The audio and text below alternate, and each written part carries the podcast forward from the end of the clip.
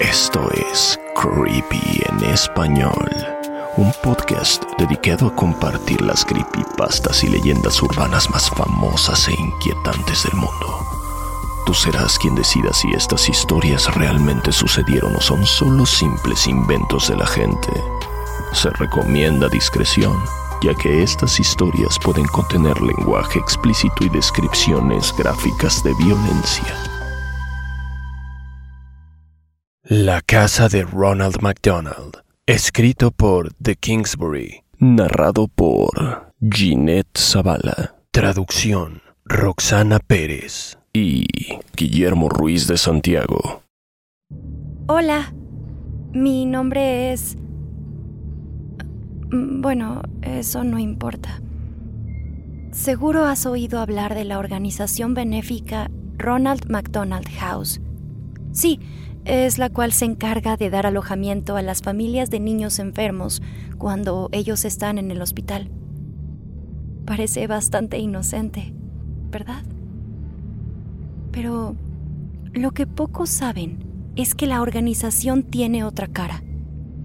Sí, sí, existe otro tipo de casa Ronald McDonald.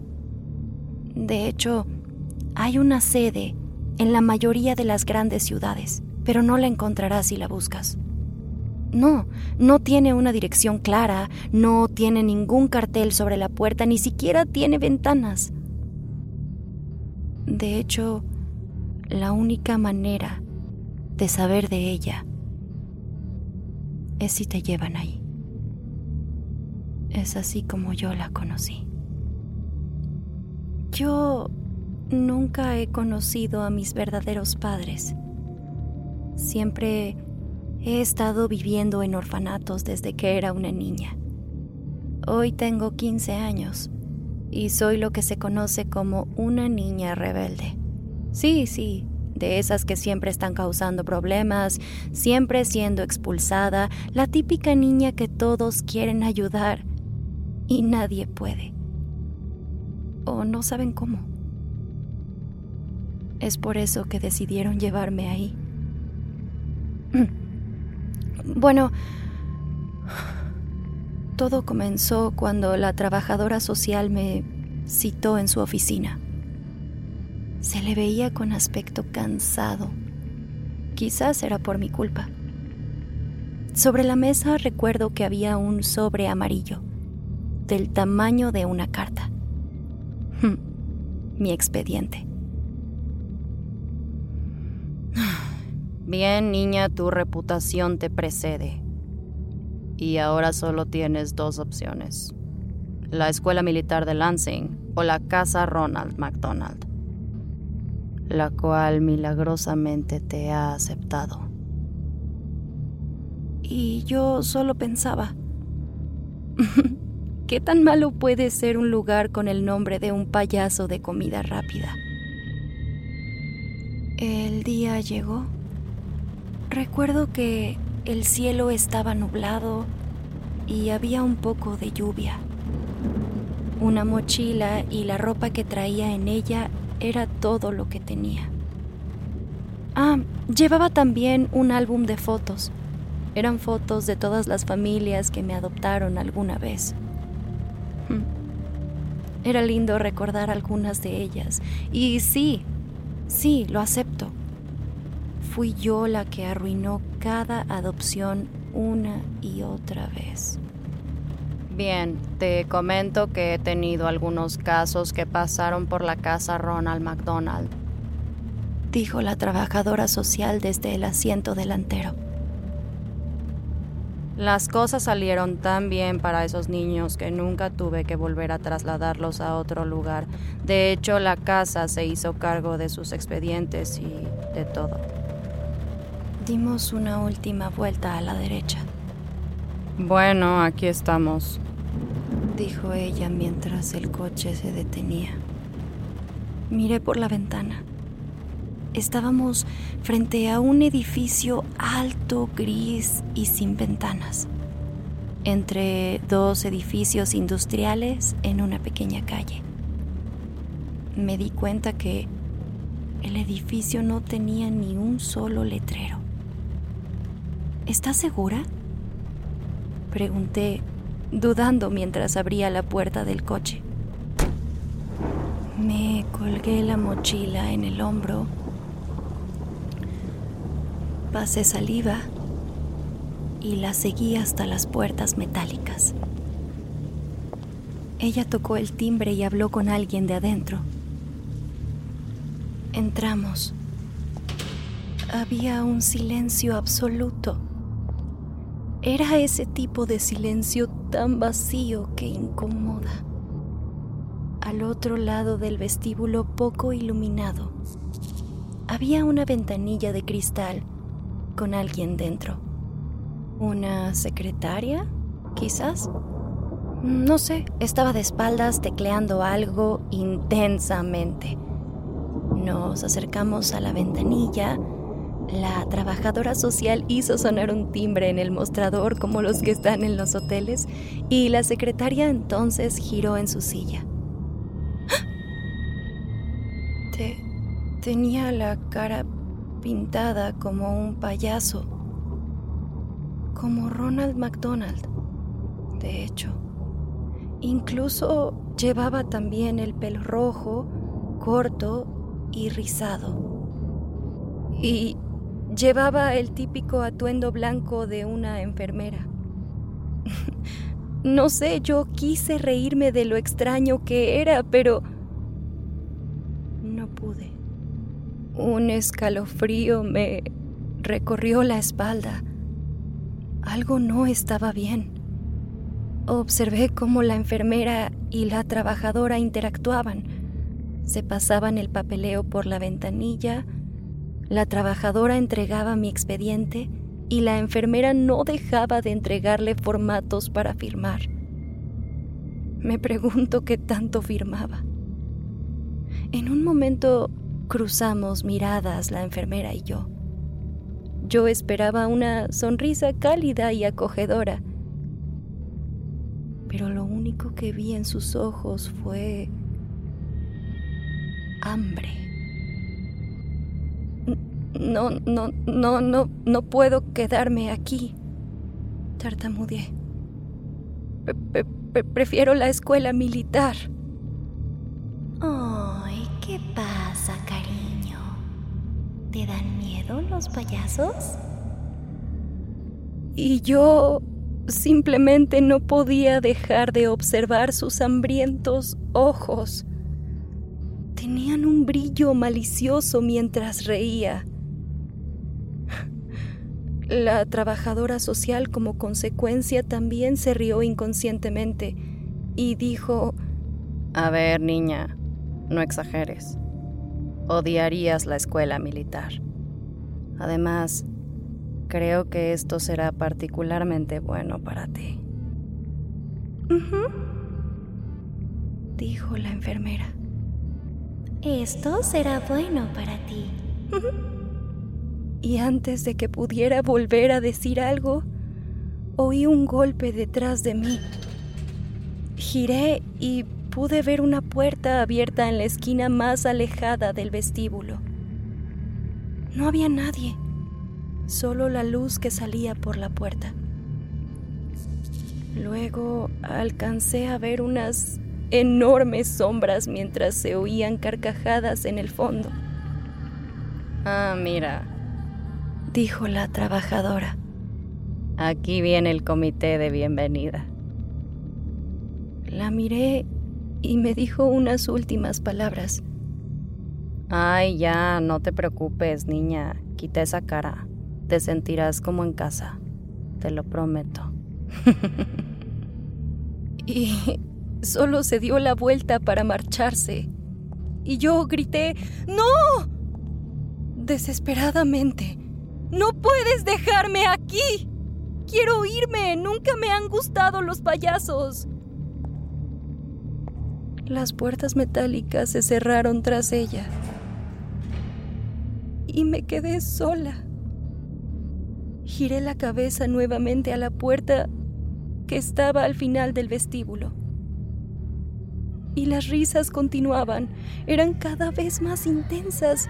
Y entonces corrí hacia la puerta principal, golpeé, grité, supliqué por ayuda, no dejaba de llamar a la trabajadora social con la esperanza de que volviera. Grité suplicando a cualquier persona, por favor, Dios mío, por favor. No quiero estar aquí. Entonces, regresé la mirada y me encontré con la enfermera detrás de la ventanilla sonriéndome de nuevo. En ese instante, entraron un grupo de enfermeras con cara de payaso y pelucas rojas, riéndose todas con el mismo maquillaje. Ese maquillaje aterrador de Ronald McDonald. Gracias a la tenue luz del vestíbulo, pude ver el brillo de algunas herramientas metálicas en sus manos. Al fondo se alcanzaban a ver un par de enfermeras más que hacían girar una mesa de metal con correas a los costados para mantener a alguien amarrado en la superficie, aparentemente. ¡Aléjense de mí! Grité. Por favor, sáquenme de aquí. Me rodearon, me sujetaron fuertemente mientras trataba de zafarme. Ellas solo se reían mientras yo pataleaba y me retorcía. Y entonces, con una fuerza impresionante, me empujaron a la mesa metálica y me ataron.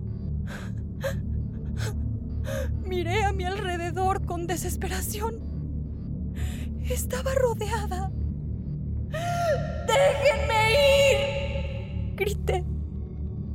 Empujaron la mesa hacia un pasillo blanco aparentemente interminable y se reían y se reían y se reían y se reían. Agitaban sus brillantes herramientas, cuchillas, agujas, navajas y las ponían a escasos centímetros de mi cara solo para verme sufrir. Y eso, eso les provocaba una risa aún más intensa. Lo último que recuerdo antes de que una de ellas me inyectara finalmente fueron esas manos. Esas manos con guantes que abrían mi boca, distorsionando mis gritos y forzando una sonrisa antinatural en mi cara llena de lágrimas. Recuerdo su aliento caliente y podrido en mi cara. Y su voz, su voz susurrando pervertidamente las palabras. Nos encanta verte sonreír. Entonces, todo se desvaneció en negro. Cuando abrí los ojos me cegaron unas luces muy brillantes y miré a mi alrededor. Una celda, paredes altas y blancas, cubiertas de rasguños y manchas. Un pequeño desagüe en la esquina del suelo. Mi retrete, pensé. Una puerta y ninguna ventana. Ninguna.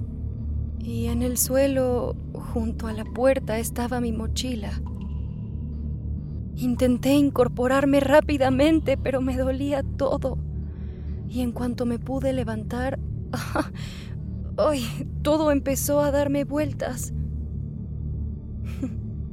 Me pregunto con qué me habrán drogado. Me di cuenta de que estaba temblando.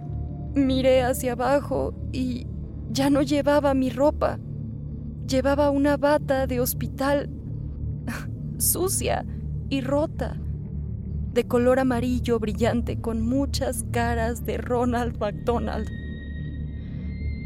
Escuché sonidos débiles a lo lejos, parecían como como gritos, pero no estoy segura. Intenté ponerme de pie, pero no pude mantener el equilibrio.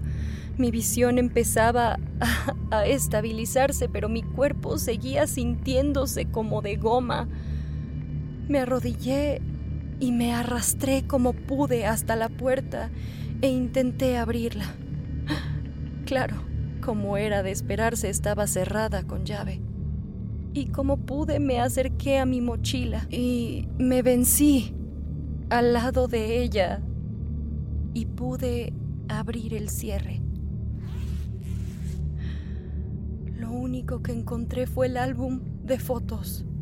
Se habían llevado mis cuadernos, mis plumas, mi celular. Y muy cansada, abrí el álbum de fotos, pero en lugar de mis fotos, lo que había ahí era lo que parecían ser imágenes de escenas de crímenes. Cada una de ellas era de las familias adoptivas con las que llegué a vivir. Todas estaban brutalmente asesinadas y cubiertas de sangre. Se me aceleró el corazón y se me revolvió el estómago. Empecé a pasar las páginas más rápido, más rápido. Cada página, una nueva foto, una nueva familia asesinada, una nueva carnicería. Y yo reconocí sus rostros. Reconocí las casas, había vivido con toda esa gente y ahora todos estaban muertos. Llegué a las últimas páginas. La foto de una casa en la noche. Luego la ventana de esa casa. Y dentro de la casa un pasillo oscuro con luz procedente de una puerta. Y... Y también había una foto de mi trabajadora social se estaba cepillando los dientes en el espejo del baño. Y luego... Y luego una foto de ella mirando a la cámara con terror. Una foto de ella desnuda, cubierta de su propia sangre, contorsionada en una posición antinatural en su bañera.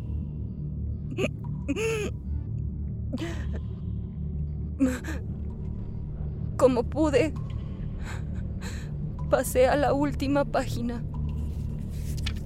Y en la contraportada del álbum de fotos había tres palabras escritas. Tú nunca exististe.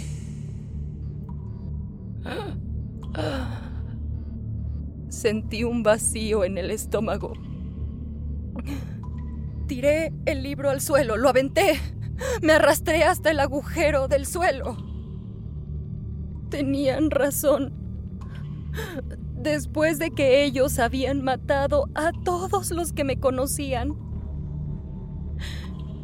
como si no existiera. Como si nunca hubiera existido. Oí. Oí más gritos. Débiles en la distancia. Sabía que tenía que salir. Sabía que tenía que largarme de ahí.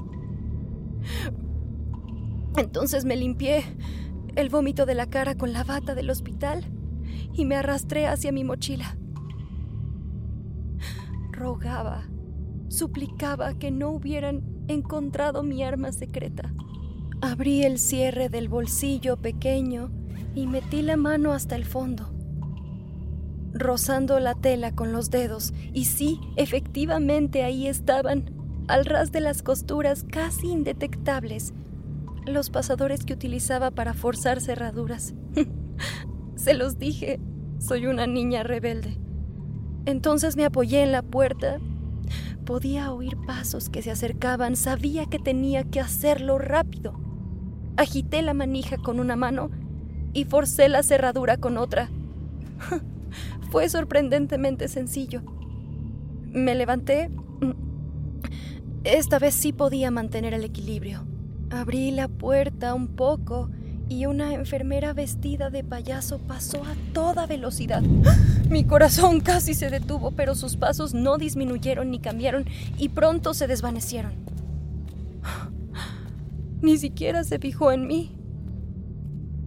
Asomé la cabeza por la puerta, vi pasillos blancos interminables en ambas direcciones y los gritos parecían venir de todos lados. Respira hondo. Tú puedes. Tú puedes salir de aquí. Salí al pasillo y cerré la puerta tras de mí, tomé la derecha y escuché el llanto de un niño pequeño. Intenté abrirla para tratar de ayudarlo, pero estaba cerrada. Entonces seguí avanzando. Todo el tiempo, todo el tiempo miraba detrás de mí, cada segundo para asegurarme de que ninguna enfermera me estuviera siguiendo. Entonces pasé por delante de unas puertas blancas y me detuve un momento. En la puerta se alcanzaba a leer sala de juegos. Y ahí se escuchaban los gritos más terribles y las risas de varias personas, pero sobresalía en particular una risa loca y estridente de una de las enfermeras. Me estremecí. Tenía miedo de seguir descubriendo qué clase de torturas ocurrían en ese lugar. Pero yo debía seguir avanzando. Tenía que salir de ahí. Entonces vi una puerta más adelante con el símbolo de una escalera. Me dirigí rápido hacia ella. Cuando abrí la puerta miré detrás de mí y vi a dos enfermeras saliendo de la sala de juegos. Sus uniformes blancos estaban completamente cubiertos de sangre. Me escondí.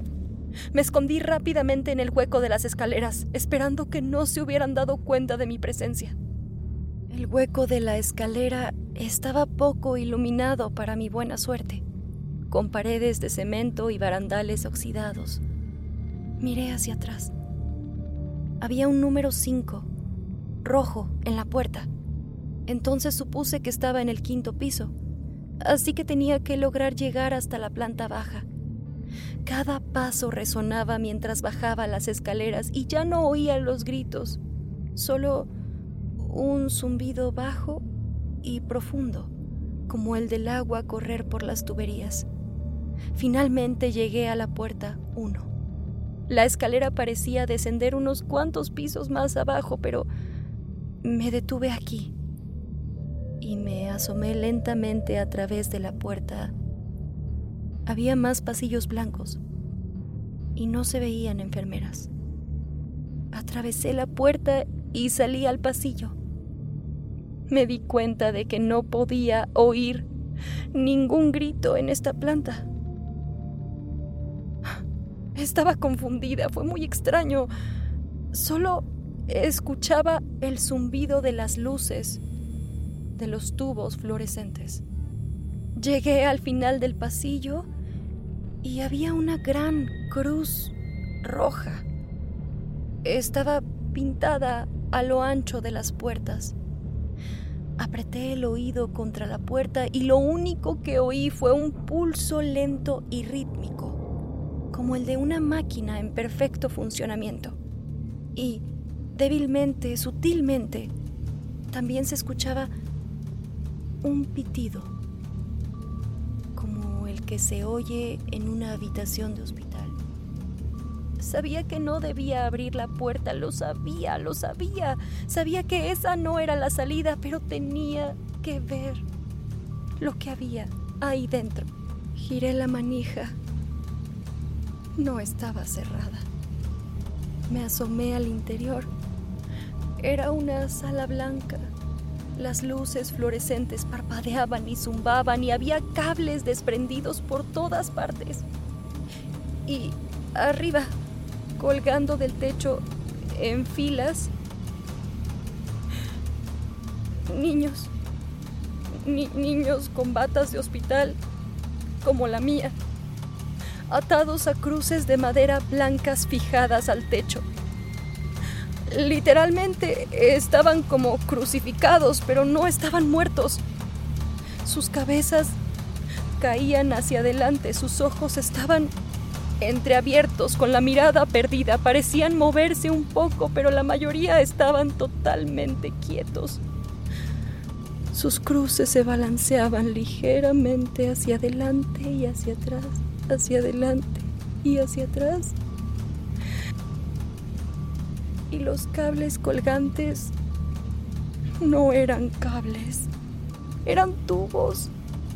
Tubos intravenosos conectados a las muñecas de los niños. Tubos que succionaban su sangre. Casi me vomito. El olor era insoportable.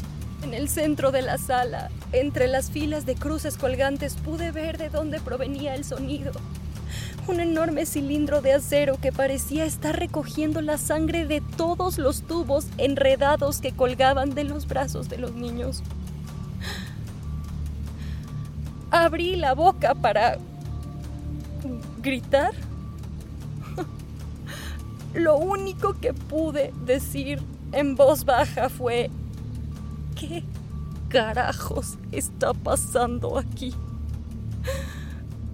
Fue entonces cuando empezaron a sonar las alarmas, fuertes, penetrantes como las sirenas de la policía del infierno. Debieron darse cuenta de que había escapado.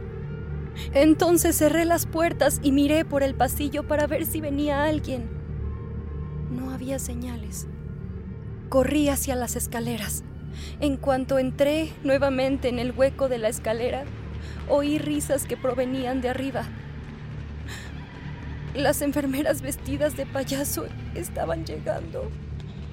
Y yo bajé las escaleras tan rápido como pude. Debí bajar otros tres pisos antes de llegar al sótano. Y me encontré corriendo por un pasillo oscuro, negro totalmente, parecido a una alcantarilla, con pequeños focos. Y el hedor a carne podrida era cada vez más penetrante mientras corría. Las risas continuaban, continuaban, continuaban detrás de mí. Conseguí mirar hacia atrás y vi a un grupo de enfermeras persiguiéndome. Las vi salir a la luz y luego convertirse de nuevo en siluetas. Era muy confuso sus rostros sonrientes y sus cuchillos y agujas hicieron que mi adrenalina explotara al máximo nivel. Entonces corrí Corrí junto a montañas de cadáveres apilados y putrefactos, pero no podía detenerme, no podía pensar en nada más que escapar. Di vuelta en una esquina y me encontré frente a los escalones metálicos de una escalera en la pared. Subí, subí, subí, subí hasta que mi cabeza golpeó el techo. Pero debajo de mí, las sombras y las risas se acercaban. Sus pasos se hicieron más lentos. Estaban cerca, y lo sabía. Empujé el techo por encima de mí, subiendo con fuerza, jadeando y gritando. Las enfermeras estaban debajo de mí, riendo y agitando sus bisturíes. ¡Auch! Ah, algo me cortó la pierna. Grité y empujé la puerta una última vez. El techo cedió. Salí y cerré la tapa del techo, tapando las risas de las enfermeras para siempre.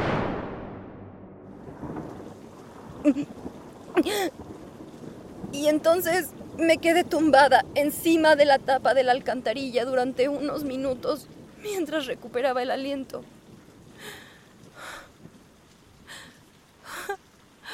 La lluvia caía sobre mi piel.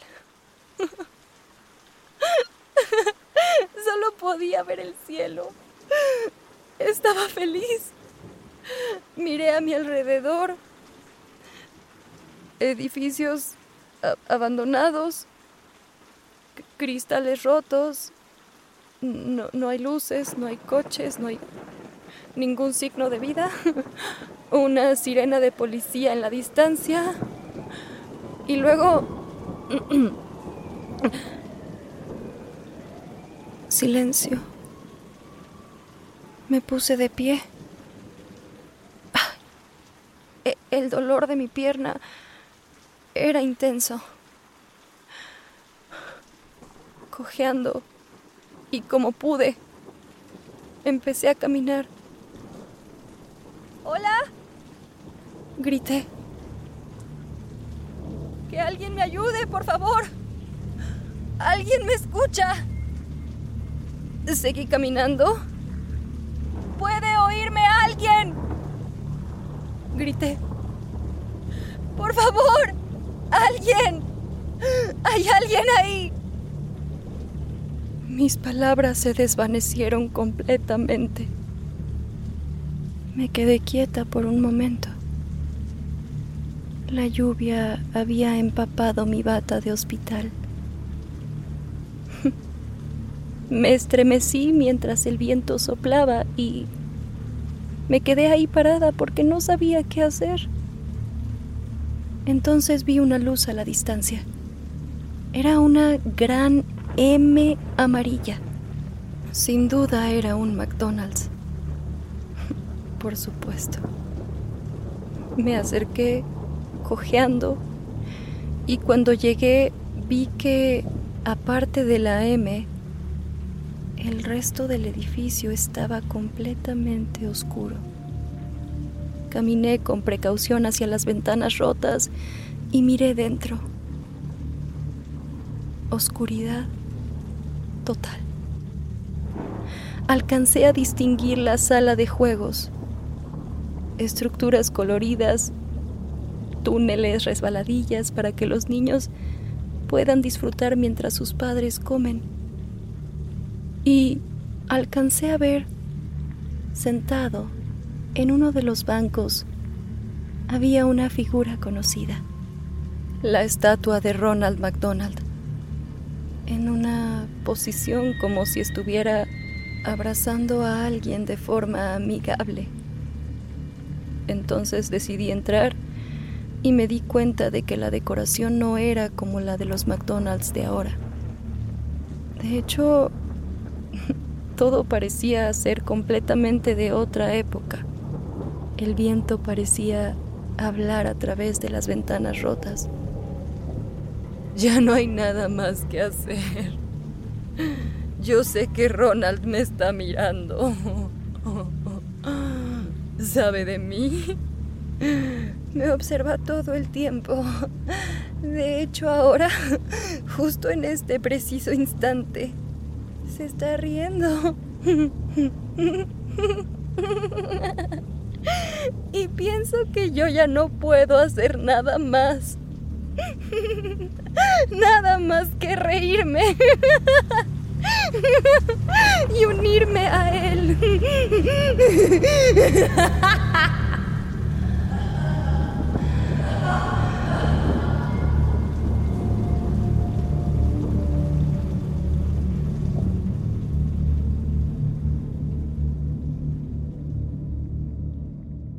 Creepy en español fue creado por John Grills y producido por Guillermo Ruiz de Santiago. Manda tu propia historia a creepyhistoriaspod.gmail.com y nos pondremos en contacto contigo. Síguenos en Instagram, estamos como arroba creepy en español. No olvides suscribirte a Creepy en español donde sea que escuches podcasts. Todas las historias compartidas en este podcast están bajo licencia de bienes comunes creativos o tienen el permiso explícito del autor. Ningún extracto de este podcast debe retransmitirse o distribuirse sin el consentimiento del equipo de Creepy en español y de su autor.